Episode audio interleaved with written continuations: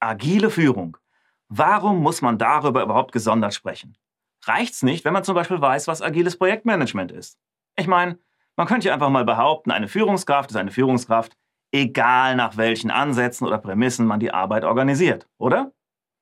Ja, genau so ist es eben nicht.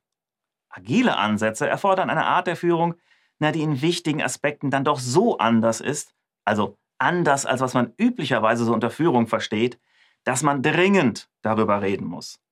Und da geht es dann nicht nur um Teams oder Abteilungen, da geht es um die gesamte Organisation. Ja? Je agiler gearbeitet werden soll, umso wichtiger wird Agile Leadership über alle Führungsebenen hinweg. Wenn Entscheidungsgewalt von Führungskräften an Teams übergeben wird, dann müssen sich alle Beteiligten an die flacheren Hierarchien und veränderten Strukturen gewöhnen. Ja? So eine Umstellung, die ist nicht immer einfach. Das wird rumpeln, gewaltig mitunter. Alle müssen also ihren Platz finden, neue Rollen einnehmen und das ganze Thema Mitarbeiterführung bekommt eine völlig neue Bedeutung. Und wahrlich nicht jeder tut sich damit leicht. Aber kommen wir jetzt endlich mal zur Sache. Was ist agile Führung? Na, kurze Erinnerung. Was ist Agilität? Agilität ist die Gewandtheit, Wendigkeit oder Beweglichkeit von Organisationen und Personen, beziehungsweise in Strukturen und Prozessen. Man reagiert flexibel auf unvorhergesehene Ereignisse und neue Anforderungen.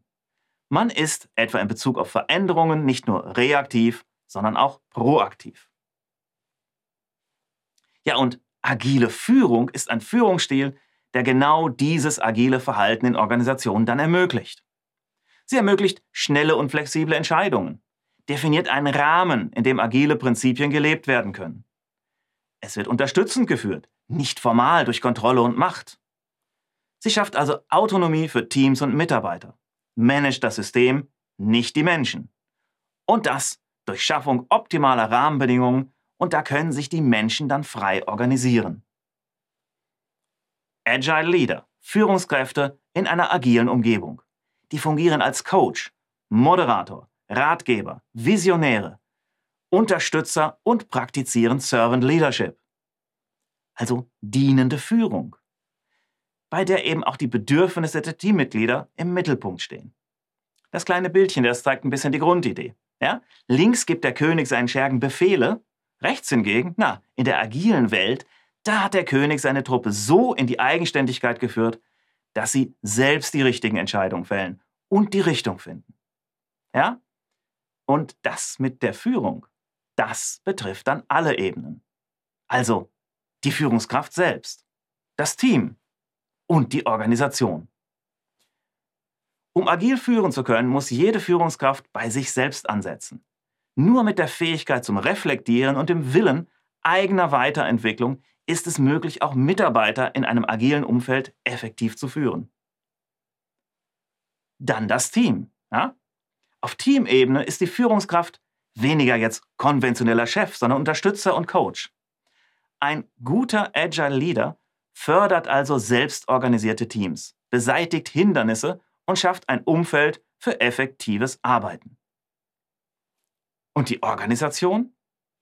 Na, auf der Ebene stimmt sich ein Agile Leader mit den anderen Einheiten ab. Es werden gemeinsame Ziele entwickelt und Prozesse hinterfragt. Ja? Weg vom Silo-Denken hin zu einer Ausrichtung aller Teams auf eine gemeinsame Vision. Ja, das klingt jetzt alles so ein bisschen nach Unternehmensberatersprech, ich weiß. Darum jetzt nochmal das Ganze im Vergleich zur traditionellen Führung. Ja, da gibt es Unterschiede, wie die Entscheidungen getroffen werden und wer die Entscheidungen trifft, Vorgesetzter oder Team. Oder das Umgehen mit Planabweichungen und Scheitern. Anweisungen versus Selbstorganisation. Kontrolle versus Beratung. Und so weiter. Na, das lesen Sie sich einfach mal selbst im Text zum Abschnitt durch. Klar, diese Tabelle ist natürlich überhaupt nicht vollständig. Wie auch, ja? Dafür sind die jeweiligen Umfelder, Organisationen, Branchen und so weiter viel zu vielschichtig und individuell. Aber was all diese Ausprägungen agiler Führung wirklich verbindet, das sind die grundlegenden Prinzipien dahinter. Empowerment. Wieder ein schönes englisches Wort. also Ermächtigung. Ziel ist das Fördern handlungsfähiger Mitarbeiter und Teams, die in die Lage versetzt werden, eigenständige Entscheidungen zu fällen und damit wird die Entscheidungsgewalt an vielen Stellen in die Teams verlagert, statt sie von oben durchzusetzen. Dann haben wir Vertrauenskultur. Innerhalb klar definierter Handlungsbereiche können Mitarbeiter bewusst eigenständig arbeiten, ohne sich für alle Details rechtfertigen zu müssen. Ja? Nicht Kontrolle, sondern Vertrauen. Dann Motivation. Weder formale Macht noch Weisungsbefugnisse stehen im Mittelpunkt. Stattdessen ein motivierender, unterstützender Agile Leader. Ja? Der muss seinem Team die optimalen Arbeitsbedingungen ermöglichen.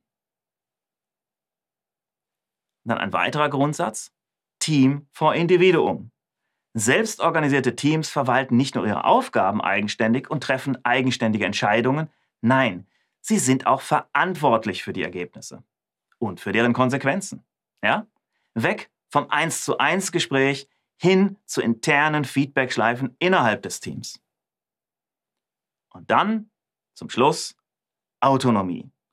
Teams sollen dazu befähigt werden, sich selbst zu organisieren. Entscheidungen sollen nicht von oben getroffen werden, sondern dort, wo das Fachwissen vorhanden ist.